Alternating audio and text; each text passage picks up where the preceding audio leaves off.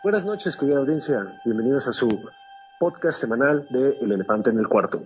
Con nosotros nos acompaña Valeria, Miguel Alejandro, Gabriel, Paola y Vanessa. En fin, todos a esto ya los conocemos. Y para poder empezar a hablar del tema de hoy, empezaré abriendo con una pequeña pregunta para todos. El tema de hoy es las redes sociales y la pregunta va, ¿qué opinan exactamente sobre las redes sociales y si sienten que su uso les ha causado algún daño de cualquier forma? Empezaremos contigo, Valeria, si está amable. Sí, claro. Em, pues mira, creo que en esta era es rara la persona que no tiene redes sociales, por lo que al estar tan expuestos a, mm, pues vaya, que cualquiera pueda ver y opinar respecto a lo que hacemos y dejamos de hacer, porque básicamente se publica todo, o sea, tú puedes saber de la vida de alguien viendo sus redes, si es que esta persona es sumamente activa. Entonces, en lo personal, podría decir que las redes han afectado en mi vida de forma tanto positiva como negativa, porque pues me han vuelto una persona muy susceptible y muy, em, pues vaya, al estar expuesto a críticas y ese tipo de cosas, sí te hacen como en un punto vulnerable y por otro lado, pues son un impulso increíble para hacer y llegar a muchísimas personas. Entonces podría decir que me afectó más en el ámbito emocional por la cuestión de que muchas personas pueden hablar y opinar sobre ti. Pues yo, o sea, igual concuerdo mucho con Val, eh, pero sí siento que, o sea, no estoy diciendo que a todos, pero siento que a muchas personas sí les causa como muchos problemas justo en como en la salud mental porque eh, pues hay muchas personas que se obsesionan justo con cuántos likes tienen y si tienen menos likes en su foto que subieron haz de cuenta hoy a la que subieron ayer les afecta como bastante. Siento que o sea obviamente es dependiendo de la persona y de la manera en lo que lo tome pero sí también este siento que tiene como esas partes negativas porque uh, sí bueno creo que hubieron unos como estudios hace unos años y por lo que recuerdo es que, o sea, justo el número de likes y así, de cierta forma era, bueno, tu cerebro libera como una dopamina. Entonces, eh, pues por lo mismo muchas personas se obsesionan con qué van a estar subiendo el día de hoy y así. Y también siento que se crean muchas como personalidades falsas. No siento que si conoces a alguien, eh, bueno, muchas veces puede llegar a ser alguien totalmente diferente como es en sus redes sociales, porque siento que esto lo hacen para, pues sí, de alguna manera crecer en ellas.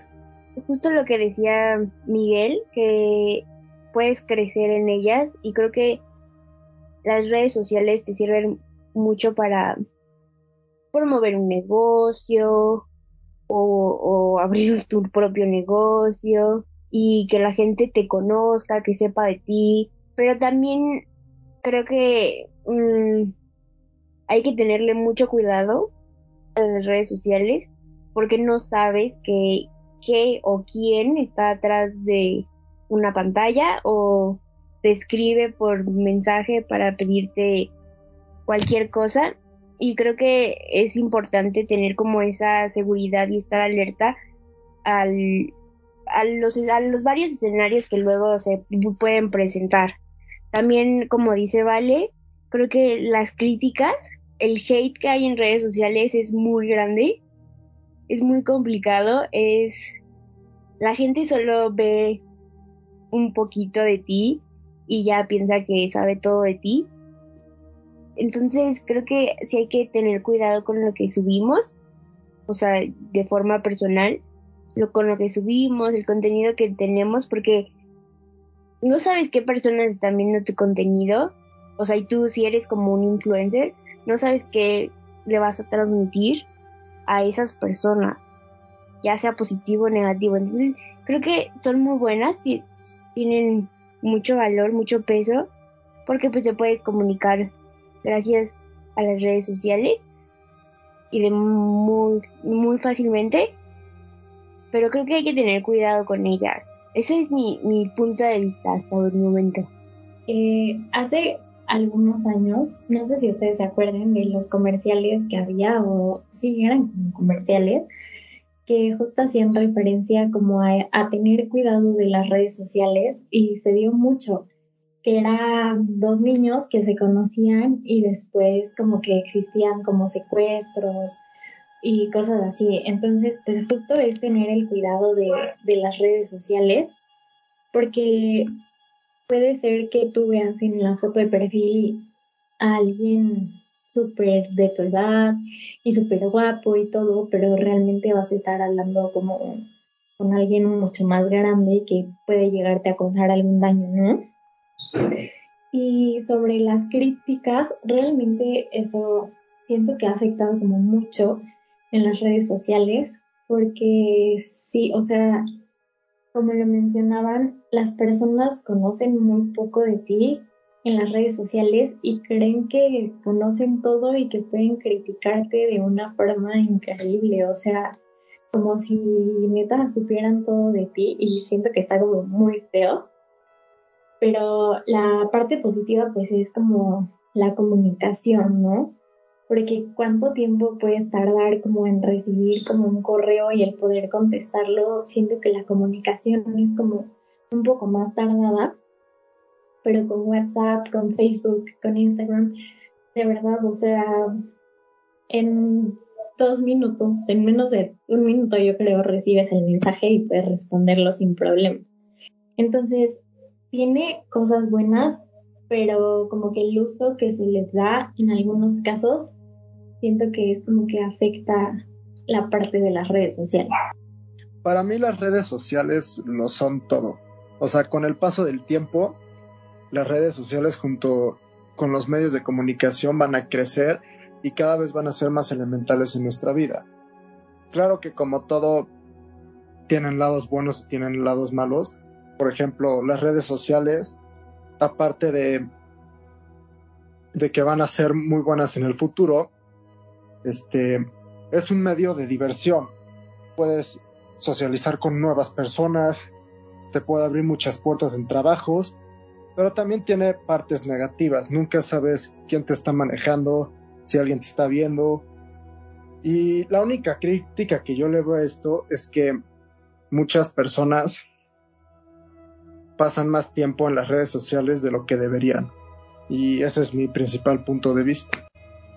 Es que si se ponen a pensar, vivimos en la era de la cancelación y de la sensibilidad masiva. O sea, ahorita cualquier cosa que tú digas se puede hacer viral en cualquier momento. O sea, quizás tú lo compartes, no sé. O sea, a lo mejor tienes mucho cuidado con tus redes y solamente tienes a tus 50 amigos cercanos. Pero pues no va a faltar alguno de ellos que lo compartan, ¿no? Y que se vuelva viral y es cuando puedes caer en cosas como la cancelación. Entonces a veces siento que no es tan... Eh, pues vaya, eh, destacable el hecho que digas, tengo mis redes muy cuidadas porque sabemos que cuando algo tú subes a internet, ahí se queda, aunque tú lo borres, ahí se queda. Si tú mandas una foto por WhatsApp y la otra persona la elimine, se va a quedar en internet. Y eso es lo que pasa con esta era y justo la era de la cancelación. En cualquier momento, tanto tú puedes cancelar a alguien como te pueden cancelar a ti y eso también genera pues un impacto psicológico en la persona porque son muchísimas personas, como lo decía Vané, con un hate increíble que te empiezan a atacar y muchas veces es por querer encajar en algo. Y si nos ponemos a pensar, por ejemplo, TikTok, que ahorita es como la red social, eh, pues vaya, una de las más importantes actualmente, si, si se ponen a ver comentarios, la mayoría de los usuarios son menores de 13 años. Entonces, yo siento que los niños no deberían de tener redes sociales y quizás son un poco hipócrita de mi parte porque yo abrí mis redes sociales como desde los siete años y realmente es un peligro. Siento que los niños no deberían tener redes sociales ni aún con la supervisión de los padres porque pues realmente va a llegar a un punto en que pues deja de ser seguro. Bueno, a mí me gustaría continuar formulando otra pregunta. Aquí todos están, espero que estén atentos y que espero que hayan visto un documental que se llama el dilema de las redes sociales en Netflix, en donde hablan sobre cómo, cómo el porcentaje y cómo la tasa de suicidios en mujeres adolescentes incrementó después del boom de Instagram. Basados en esta estadística, ustedes, ¿considerarían que las redes sociales afectan la autoestima de los adolescentes? Totalmente. Claro que sí, porque pues empiezas a ver muchas personas y se empiezan a crear muchos, eh, pues vaya, más estereotipos de los que ya existen, entonces empieza esta comparación y si tú eres una persona con su autoestima baja, pues claramente cualquier cosa te va a tumbar, entonces sí afecta muchísimo. Y claro, justo como lo menciona Vale, eh, con las redes sociales se comenzaron a crear como más estereotipos, que era como la persona que está como siempre o la persona que tiene como el paso de la vida marcado como estereotipo permanente, ¿saben?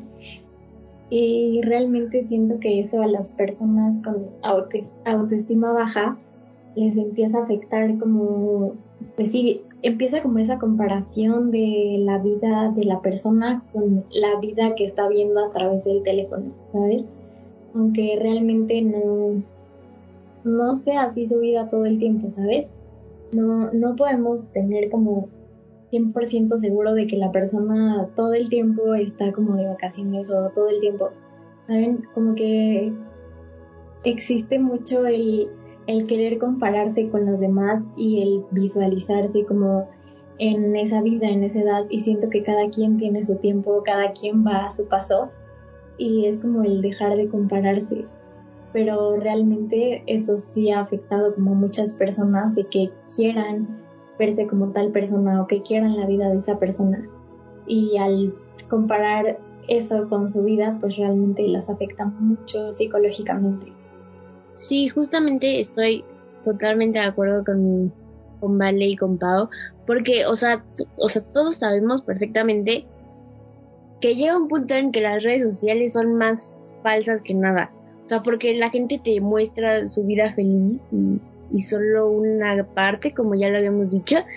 Pero, o sea, la verdad es que muestran la parte bonita, la parte estética. Entonces la gente justamente quiere, quiere eso. O sea, tú te metes a tu Instagram y ves que todo es color de rosa y felicidad y florecitas y súper bonito.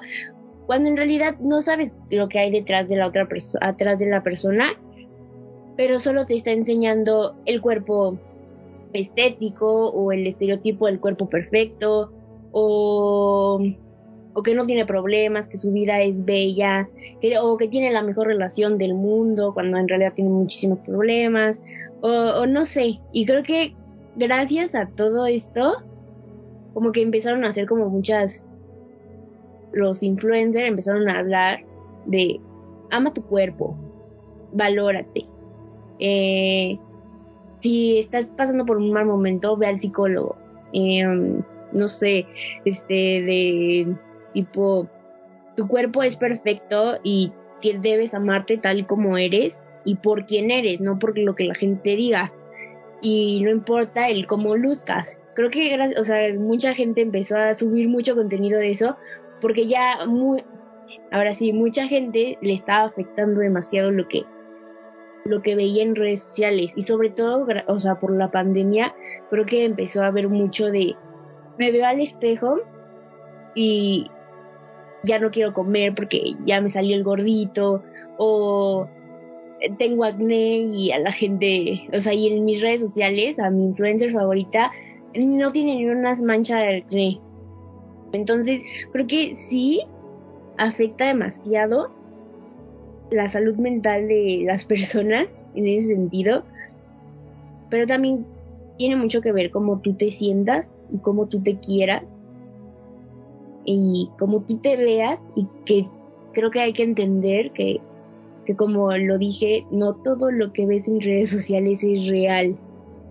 Y creo que las terapias ayudan muchísimo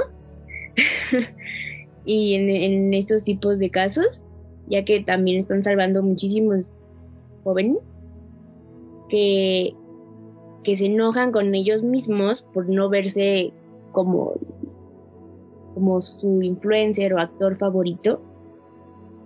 Y pues, pero también creo que pues no tienen la culpa las redes sociales como tal, sino son como los estereotipos que nos han venido manejando.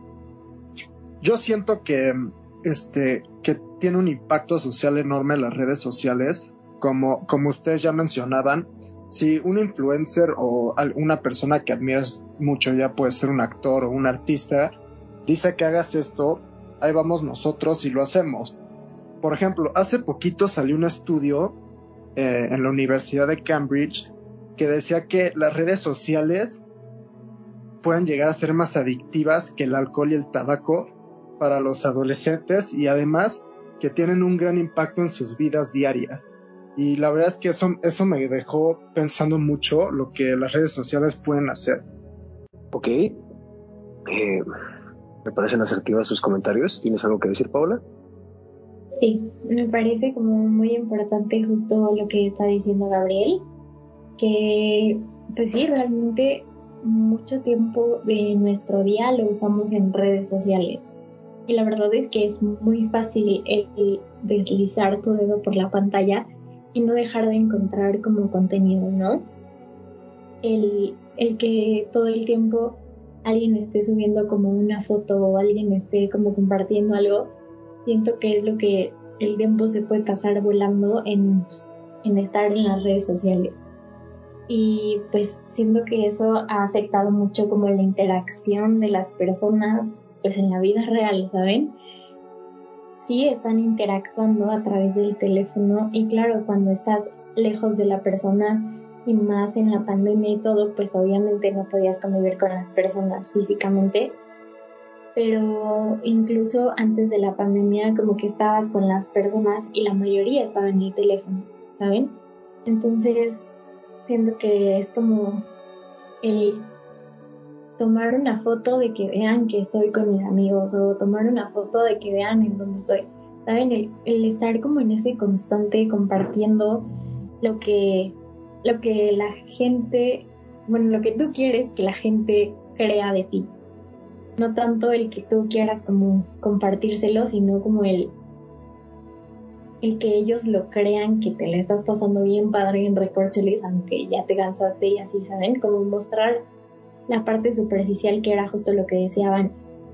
Cada quien comparte lo que quiere y muestra lo que quiere mostrar de su vida. Y creo que también algo que me gustaría rescatar es que tú no eres responsable de las inseguridades de alguien más. Porque a lo mejor tú compartes tu relación, ¿no? Y, y tú compartes, no sé, tanto lo bueno como de lo malo de lo que pasa en tu día. Y pues nunca va a faltar la persona que te critique por hacerlo. Pero si, por ejemplo, no sé, tú compartes de tu relación y otra persona se siente mal por eso, no es tu responsabilidad. O sea, siento que tampoco deberíamos de caer en satanizar las redes sociales porque realmente han sido muy importantes actualmente.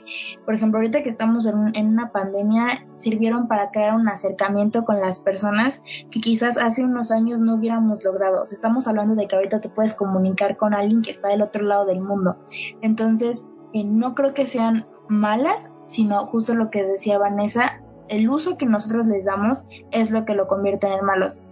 Bueno, de hecho, para tocar otro tema relacionado con las redes sociales, me gustaría mucho hablar sobre los comentarios que hicieron. Se me hizo que de ahí podemos rescatar unas muy buenas preguntas. Por ejemplo, ya respondiste tú una, Valeria, y me gustaría que los demás pudieran responderla, la cual es, ¿Cómo es que ha ayudado o cómo es que ha afectado las redes sociales en la pandemia, durante la pandemia en México? ¿Qué han hecho por nosotros? ¿Qué no han hecho por nosotros? Porque, según esto, estadísticamente a nivel global, también la pandemia, aunque diferentes países la sufrieron de, bueno, diferente manera prácticamente, finalmente hubo una tasa de suicidio mayor la gente se deprimió en la pandemia. Entonces, tomando esta estadística, ¿cómo podemos relacionarla en la ayuda o afectación que ha tenido las redes sociales en la pandemia? Paola, por favor. Pues realmente en la parte de ayuda, justo como lo mencionaba Vale hace un momento, es la comunicación que puedes tener como con las demás personas así estén al otro lado del mundo. La pandemia pues nos hizo como estar en nuestra casa encerrados y sí, había gente que estaba como con sus familias, otras personas que realmente vivían solos otras que vivían como con su roomie nada más y nadie de su familia. Entonces, realmente siento que ayudaron mucho en el aspecto de poder hablar con, con tu familia sin arriesgarte, sin arriesgarlos a ellos. Pero pues no es lo mismo como el sentarte a hablar con alguien físicamente como hablar con alguien a través de, una pantalla, ¿no? Y, y siento que eso fue como un poco lo que afectó a las personas, como ese distanciamiento social que a pesar de que podíamos tenerlo en las redes sociales, pues no, no era lo mismo. Y, y sobre la tasa de suicidios, pues creo que se debe a esto, a el que las personas se sintieran como solos, sintieran como ese vacío de no tener a nadie al lado, a pesar de que sabías que lo podías encontrar como en cualquier momento a través de tu celular o de la computadora. Pues yo igual lo siento que han tenido como más beneficios. Eh, desde el simple hecho también que, o sea, se, si hubiera sucedido una pandemia hace 25 años, no hubiera podido como trabajar igual desde casa por el hecho de que, o bueno, asistir a clases por plataformas como Teams o Zoom. Entonces, siento que, y justamente igual, o sea, como ver a las de más personas, aunque sea por una pantalla, pero, o sea, es algo que yo lo veo mucho más positivo que negativo. Y bueno, o sea, sí sé que estadísticamente, bueno, subieron los suicidios y así, pero, o sea, obvio tiene que ver con, o sea, con las redes sociales también, pero uh, siento yo más que es Mm, justo por todo lo que pasó en la pandemia de que muchas personas perdieron sus empleos, etc, etc. Este, o sea, sí tuvieron que ver en mi punto de vista las redes sociales, pero no creo que hayan sido como realmente el impacto porque mm, o sea, como lo mencioné antes, eh, ahorita mínimo podías ver a las personas a través de la pantalla y no es como que, o sea, se sintiera, te pudiera sentir eh, igual de solo que si no tuvieras las redes. Entonces no creo que hayan tenido mucho que ver con lo del suicidio. Adelante, Valeria.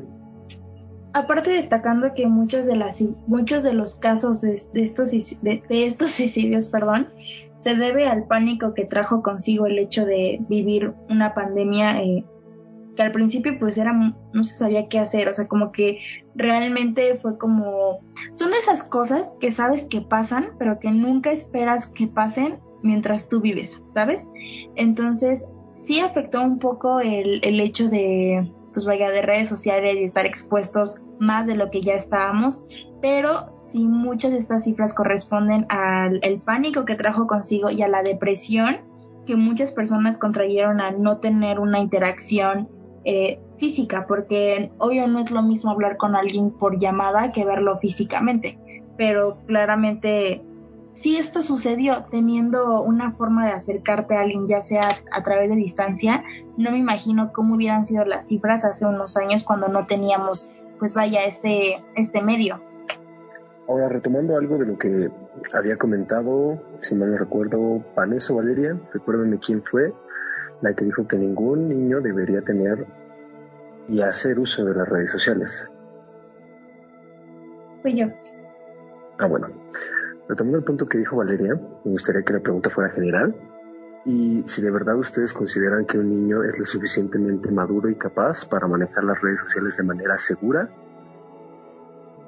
y bajo las normativas. Pues yo siento que depende de cada niño. Por ejemplo, yo cuando era chiquito, cuando tenía como nueve años, este, yo empecé a usar redes sociales y solo las podía usar cuando estaba con un mayor, por ejemplo, con mi hermano o con mi papá, y si no, no me dejaban usarlas porque pues decían que puede ser peligroso. Pero siento que en lo personal depende de cada quien y, y ya. Realmente yo creo que sí, sí podría ser un peligro porque los niños realmente no, no sabrían cómo manejarlo, ¿no?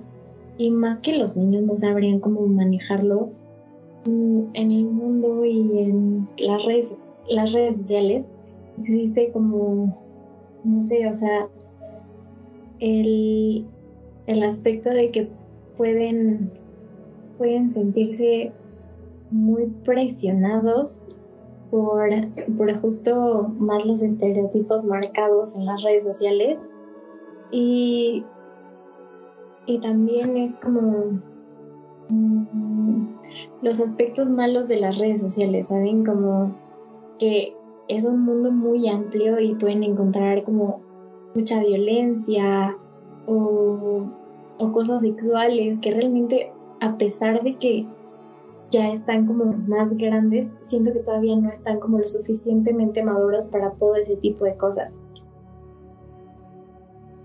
Y serviría como forma de comunicarse, pero siento que lo demás, o sea, no, no le darían el uso correcto a las redes sociales. Mm, yo creo que tú como papá eh, debes enseñarle a tu hijo a cómo usarlas y cómo se deben de usar correctamente y qué puede ver conforme a su edad. O sea, por ejemplo, YouTube hay para niños y tienen una hora límite para, para ver sus videos y solo le aparecen eh, los videos que están conforme a su edad. Entonces creo que creo que todo se basa en en qué le vas a enseñar a tu hijo y qué es lo que puede ver tu hijo, porque siento también que si así como si tú le dices no, no puedes utilizar redes sociales por todo esto y esto y esto, creo que le van a dar más ganas de usar las redes sociales. Entonces creo que nada más como ir enseñándole a los niños poco a poquito. O sea, también obviamente no le vas a enseñar a un niño de, de tres años a usar redes sociales, ¿verdad? O sea, creo que es, o sea, no sé, o un preadolescente, por decirlo así, o, o no sé, es que no sé qué edad nos estamos refiriendo, pero creo que es enseñarle, porque es una forma de comunicarte, quieras o no, es una forma de poder comunicarte con la gente, entonces creo que puedes ir enseñándole así de, así de, así es como, o sea, solo tienes tres contactos en Instagram. Estos contactos son los únicos con los que puedes hablar. Puedes ver este tipo de contenido y nada más. No sé, o sea, es un ejemplo, o sea, y hacerlo al lado de tu hijo, saber lo que tu hijo está viendo, o sea, está checando. Creo que eso es un, un buen método para saber lo que está viendo y consumiendo tu hijo y que no, o sea, justo lo que decía Paula, y que no vea contenido que no le toca. Que al fin y al cabo es un contenido que le pueda aparecer en cualquier momento. Es que si se ponen a pensar, si a nosotros como eh, adultos, porque ya somos adultos, de repente nos afecta lo que vemos en redes y se supone que somos un poco más maduros que un niño, ¿cómo le afectará a un niño el estar expuesto? Y creo que aún como, porque la niñez va desde que naces hasta 12, 13 años, eh, depende de la persona. Entonces, no es lo mismo que le pongas YouTube a un niño de 5 años y lo pongas a ver, no sé, un programa infantil, a que un niño de 13 años este, tenga redes sociales y, y esté más expuesto a eso. Porque, por ejemplo, no vamos lejos, hay dos casos. Uno más reciente que sucedió con un youtuber eh, que justo es un niño que tiene 14, 13 años, 13, 14 años me parece, y compartió las fotos de una niña, pues vaya, son unas fotitos privadas y pues el niño ya, además de que quedó cancelado, quedó quemado, obviamente su inmadurez se le hizo fácil compartirlas y, y, hacer alguno que otro comentario obsceno y claramente eso tuvo una repercusión y ahí podríamos decir dónde están los papás, ¿no? Porque una cosa es un niño que tiene redes sociales y otra cosa es un niño que es influencer. Entonces, en mi opinión, yo siento que los niños no deberían tener redes sociales. Porque igual otro caso es que hace unos años eh, una mamá igual le permitió a su hija tener redes sociales, la niña creo que tenía 7 años. El chiste es que la mamá pensaba que la niña veía Soy Luna. La cosa es que era una cuenta falsa en Facebook que se estaba haciendo pasar por Carol Sevilla, que es la actriz principal de esta serie, y le dijo que mm, que iba como a tener un acercamiento con ella, pero que a cambio de eso quería que le mandaron las fotos y la niña se tomó las fotos como esta persona se las estaba pidiendo y al final era un perfil falso. Y pues hasta la fecha que la mamá no ha podido dar con quién, quién hizo eso con su hija. Entonces siento que a pesar de que tú tengas un control sobre las redes de tu hijo, es un peligro, porque como ya lo dije, lo que subes a internet se queda en internet. Y por eso yo opino que no, o sea, no es lo mismo que le dejes ver YouTube Kids o Netflix Kids a que le dejes tener Facebook o Instagram aún bajo tu supervisión, porque pues como ustedes mismos ya lo dijeron, no sabes quién está del lado de la otra pantalla. O sea, sí, sí, pero, o sea, es que también, o sea, el, rango de edad en este caso es súper importante. O sea, si estás hablando de un niño de 7 años, pues creo que, o sea, no creo que sea tan correcto, pero también creo que tienes que ir enseñándole poco a poco qué es una red social y cómo se manejan las redes sociales y cuáles son los peligros de las redes sociales. Y, y, o sea, o el por qué no debe usarlas, pero no para espantar al niño o para hacerlo sentir mal o para prohibirle, sino para decirle que hay peligros y que nota la gente que ve es la, o sea, como tú dices, la, la que está atrás de la pantalla. Entonces, o sea, creo que hay que enseñarle a los niños a usarlas. O sea, no, no, no, no darle ya como te, te entrego las redes sociales, haz lo que quieras, sino como ir enseñándoles, pues, como ya dije, o sea, que es una red social y para qué se ocupa, porque, o sea, una red social, pues, o sea, si tú buscas en internet que es una red social, pues es una forma para comunicarte, un proceso de comunicación, un, no sé, no sé, pero o sea, o sea, es como darle el tiempo a, al niño para que entienda igual, o sea, y no solo a los niños, también a los adolescentes, para que sepan que, o sea, qué es y cuáles son los daños que tiene, ese es mi punto. O sea que, o sea, tú como padre tienes que enseñarle a tu hijo qué es la red social. O sea, no entregársela así, pero sí que sepa qué es y que se dé una idea de lo que es, o sea. Justo lo que decías, Vané, que negarle las redes sociales a un adolescente, a un niño, pues va a llamar más su atención, ¿no? Es como, como que van a querer saber por qué no lo dejas pero también lo que decía Vale, em, que tener, o sea, dejarlo ver como ciertos videos o ciertas películas que son como aptas para su edad, es muy diferente a dejarle tener como un Facebook o un Instagram, porque siento que son como mundos totalmente diferentes. O sea, en el aspecto de que un, un niño o un adolescente de 12, 10, 12 años, no, no va a centrarse tanto como en las cosas malas que pueda haber en las redes sociales. O sea, no ve el mundo con, pues sí, con maldad, ¿saben?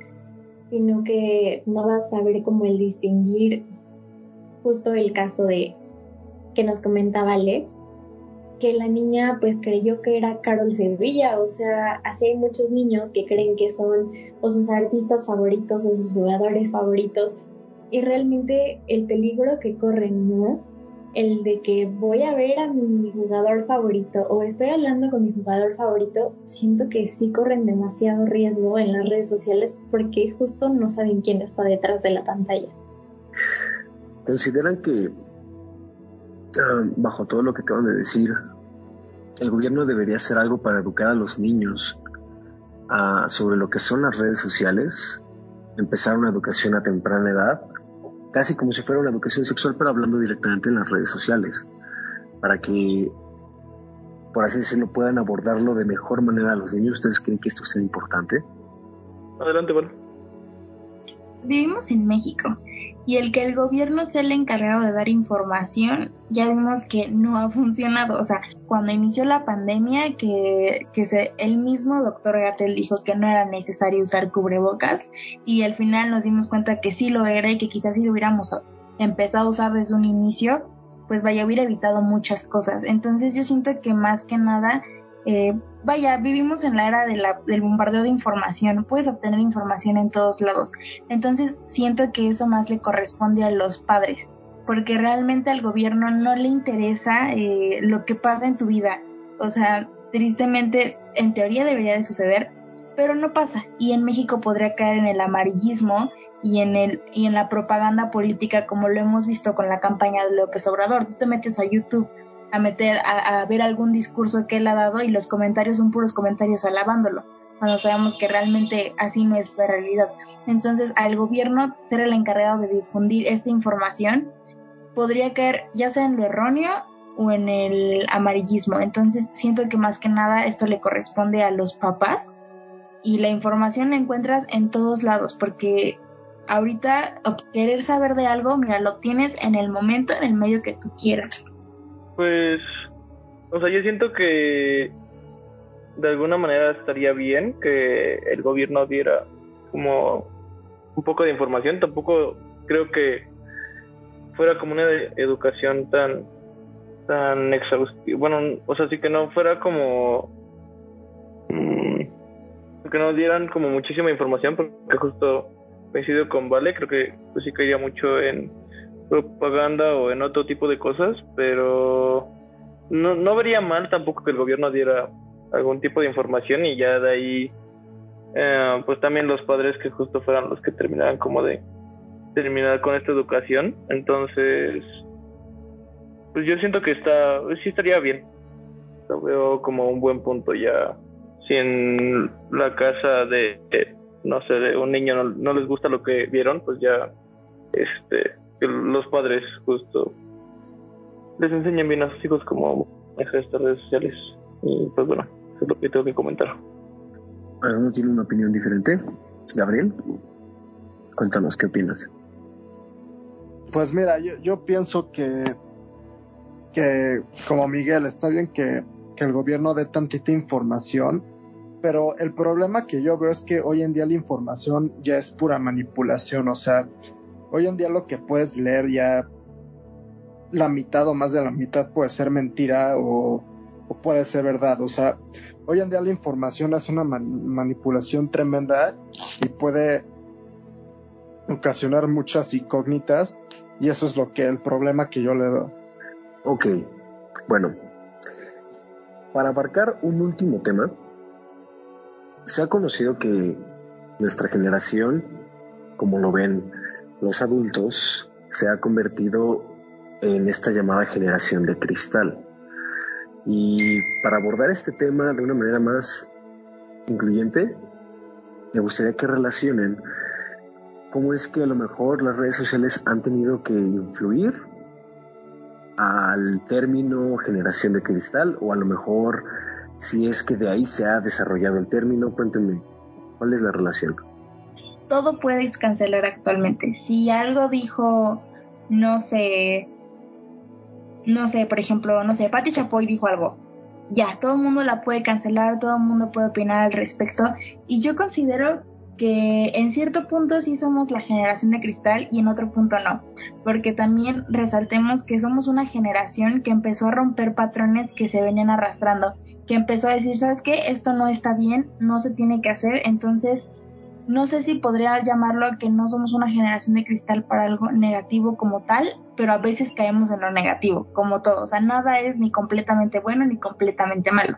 Porque te digo, vivimos en la época de la cancelación. Puedes cancelar lo que tú quieras, pero también somos una generación que empezó a alzar la voz por temas que habían sido ignorados anteriormente, pero que también puede caer en, el, en la sensibilidad al grado de que le afecten muchísimo cosas que realmente no deberían de afectarle. Entonces, podría decir que es un 50-50.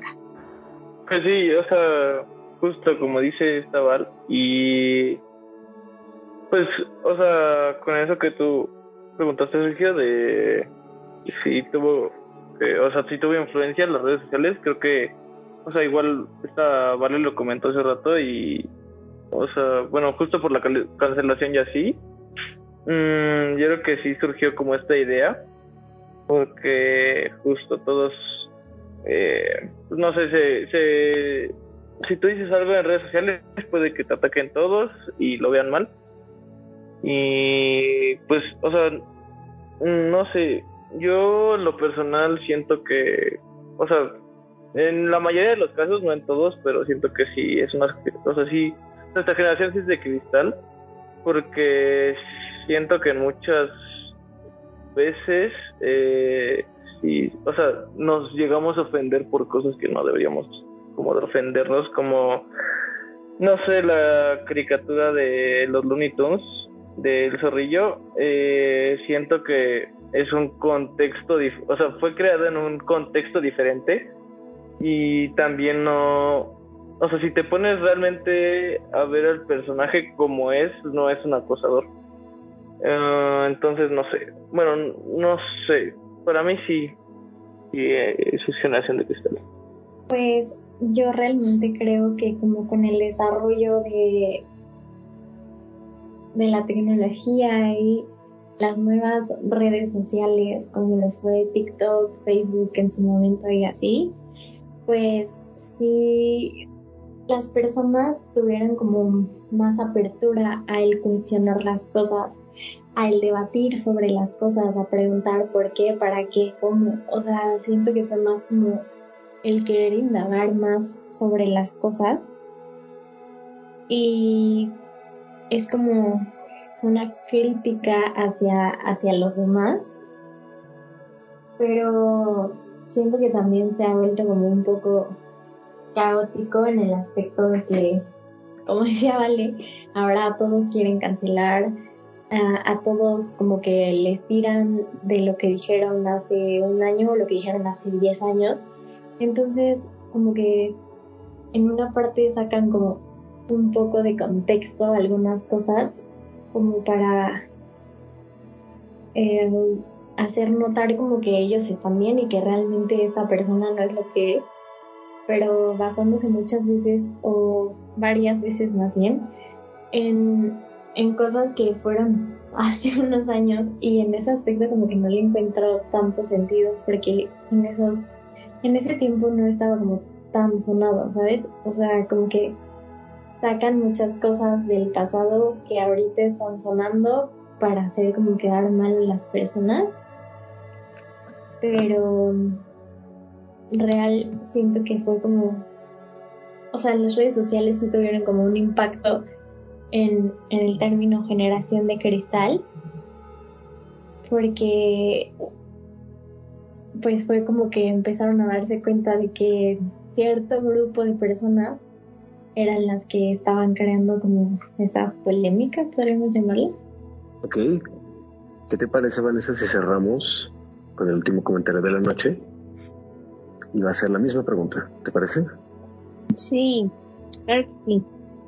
Pues eso de la generación de cristal, pues creo que como que alza la voz, eh, algo que no se decía anteriormente y pues la gente piensa que que todos nos afecta, cuando en realidad es algo que dejábamos pasar y... E igual me gustaría eh, comentar que el ser una generación de cristal no considero que esté mal, siento que está mal empleado el término, se ha considerado que ser generación de cristal es ser una generación débil, también he escuchado que la denominan generación de mazapán porque se desborona, pero realmente siento que hay muchas cosas positivas tras de esto. Por ejemplo, somos una generación que ya no ve como comedia cosas que antes eh, pues sí lo eran. Claramente, como lo decía Miguel, son contextos distintos y son situaciones distintas. Estamos viviendo una sociedad que está sumamente sensible y una sociedad que ya no le está apareciendo muchas cosas, así que siento que el término está mal empleado como tal, es una generación que se desborona, siento que es una generación que, claro, está haciendo muchas cosas buenas, tanto por las nuevas generaciones que vienen, por las que van de salida, por así decirlo, y también es una generación que está sumamente sensible y que no está permitiendo cosas que antes eran muy normales en nuestro día a día. Bueno, eso es todo, querida audiencia. Les agradezco mucho por habernos escuchado y estar con nosotros durante la noche. también mis compañeros les agradecen. Yo fui su Sergio González y los esperaremos en el próximo episodio de El Elefante del Cuarto con muchas ansias. Hasta luego.